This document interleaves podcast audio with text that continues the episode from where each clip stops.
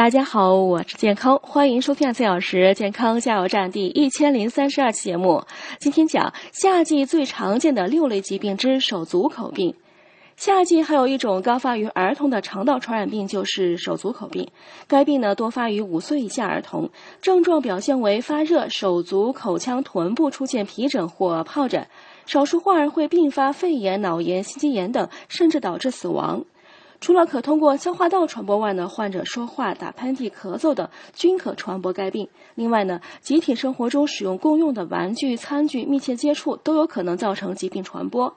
五到七月份是该病的高发期，在此期间，家长呢应少带儿童去人口密集的公共场所，接触和护理儿童前应洗净双手。